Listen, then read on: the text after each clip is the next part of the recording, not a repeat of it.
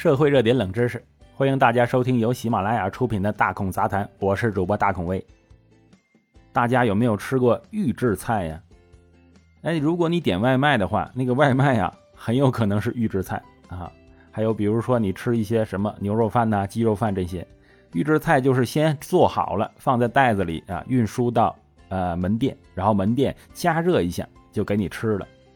不久前呢，广东省发布全国首个省级预制菜产业政策，加快推进广东预制菜产业高质量发展的十条措施，为狂热的预制菜市场再添一把火。根据规划，来自珠三角和粤东西北共九个城市被纳入产业发展版图。配套活动啊，叫“广东喊全球吃预制菜”。哎，这个名称啊，虽然有点简单粗暴。呃，但是意在打造一个新的世界餐饮标签。广东美食啊，从来不缺标签。粤菜跟随广东人下南洋，走向全球，迄今为止是中餐的代表。米其林问世以来，首次推出的单一菜系指南就选择了粤菜。但在老广心目中啊，真正的粤菜食材考究，工序复杂，对厨师的要求极高。要品出那股广东味儿啊，出了广东那就很难实现，不适合走出去。一度是外界对粤菜的认知，粤菜偏安一隅，川菜则攻城略地啊。二零零九年，曾有广东媒体发问：为什么川菜全国各地高歌猛进，同属四大菜系的粤菜却走不出广东啊？此后十数年间。广东的粤菜馆亦步亦趋向外探索，但略显犹豫。二零一七年数据显示，在八大菜系中，全国川菜馆数量以压倒性优势占据榜首。尽管粤菜紧随其后，但大都集中在广东和发达城市。眼下的预制菜市场犹如呃昨日重现。有人指出，放眼全国市场，最好卖的预制菜以辣取胜。就连广东本地预制菜厂家也没能免俗啊！广东预制菜的首要难关是打破瓶颈，为预制菜市场增添粤菜味道。但粤菜没做到的，预制菜能做到吗？二零一六年，拥有一百余年历史的粤菜餐厅陶陶居将触角伸向邻省福建，迈出了广州餐饮老字号出省的艰难一步。在那之前，关于粤菜示威已有诸多的讨论。哎，尤为引发关注的是，2009年广州当地媒体曾梳理2008年度中国餐饮百强企业榜，发现广州餐饮企业不仅没有一家进入前十啊，且仅两家跻身中游行列。而当时风头正盛的小肥羊火锅，给了粤菜馆当头棒喝。出省难题。是粤菜发展的最大障碍。即便时间已经过去十年，粤菜仍然没有完全打破这个出省的魔咒啊！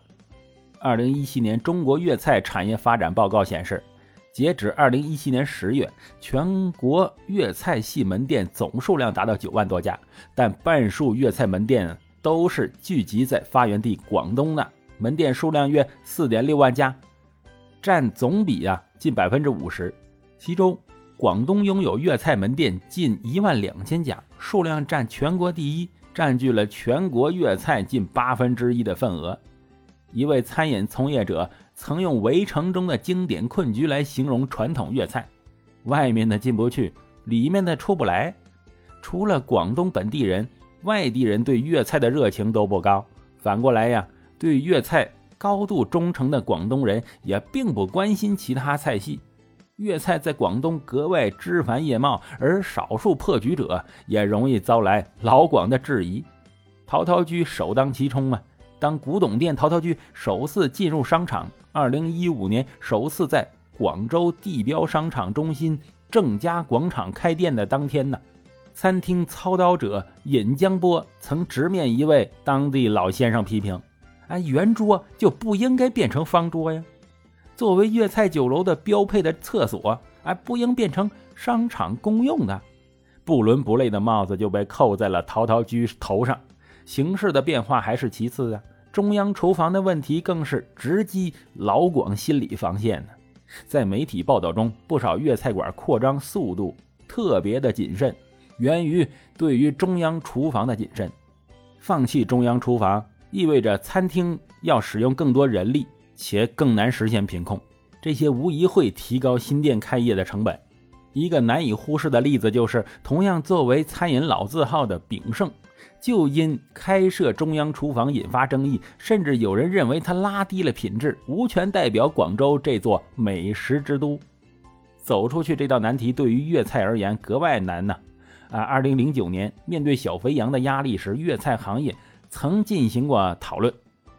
时任广州酒家总经理林兴起分析指出，粤菜百菜百味，一只普通的鸡就可以有几十种做法，什么白切鸡呀、盐焗鸡呀、酱油鸡呀、水蒸鸡，同一款鸡不同门店口感也大不一样。相比之下，小肥羊不存在这个问题呀。那涮火锅特别的容易标准化。这一点，任何中餐企业都比不了。与调料复杂、调味重的川菜相比，粤菜更偏清淡，注重这个凸显食材的本味。美食家蔡澜曾说过：“广东菜呀，精髓之一就是少盐的艺术。广东喜用酱油，豆子经过发酵加盐提出新味，或者小火老汤替代盐提味，为的就是还原食物的本真呢。但少。”即是多呀，更少味觉刺激的修饰，意味着更多食材和技艺的投入。有业内人士指出，粤菜对食材的品质尤其敏感，这个食材甚至不能隔夜。这种情况啊，中央厨房的出现似乎就自带原罪，现杀现做成了衡量粤菜是否正宗的关键标准。受困于对新鲜度的高度敏感，让粤菜餐厅裹足不前。然而，原来外地菜难以突破的广东，却悄然发生了变化。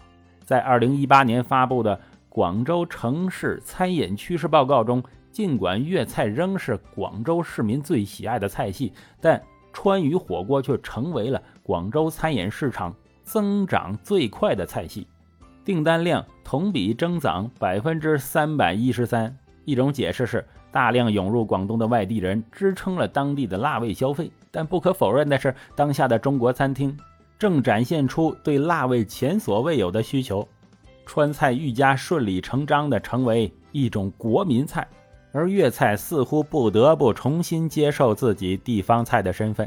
如今呢，全新的机遇摆在粤菜面前，业内专家指出，与老一代不同。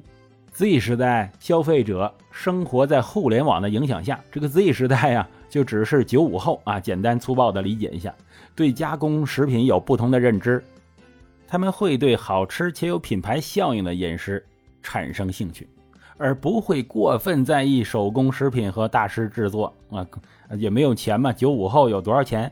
加之食品科技的发展，疫情后对健康的关注，消费升级的需求。市场对预制菜的需求开始走出上扬的曲线。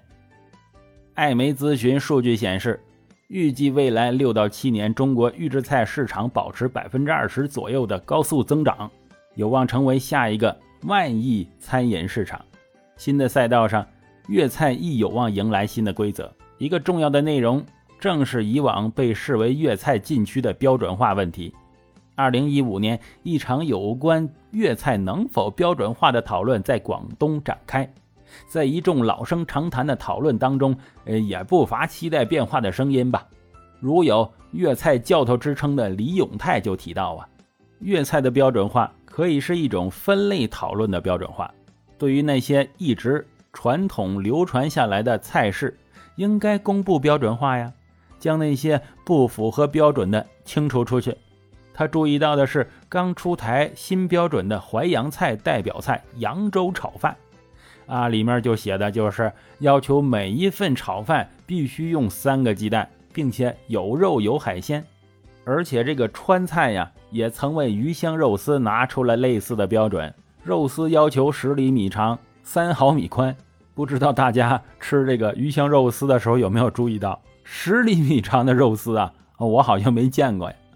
按这个标准来看呢，粤菜的标准化早已在路上了。业内专家指出，粤菜算是最早探索标准化的菜系之一，但这个标准更多是一种企业标准。粤菜师傅大多都极有标准意识，比如对于鱼头煲或者煲仔饭的酱料，尽管每个厨师配方都不一样，但都是相对标准化的产品。而这些标准呢，也是粤菜师徒传承制的关键所在。而从现在众多企业标准中，能否进一步孵化出行业标准呢？目光被聚焦在预制菜上，在广东最新出台的预制菜十条中，在粤菜厨师和粤菜之间连起了一条线。一方面呢，通过培养更多的粤菜师傅，让手艺变成工艺；另一方面，也借此机会开展。粤菜三大菜系预制菜产业链标准体系建设试点工作，逐步制定完善预制菜从甜头到餐桌的系列标准。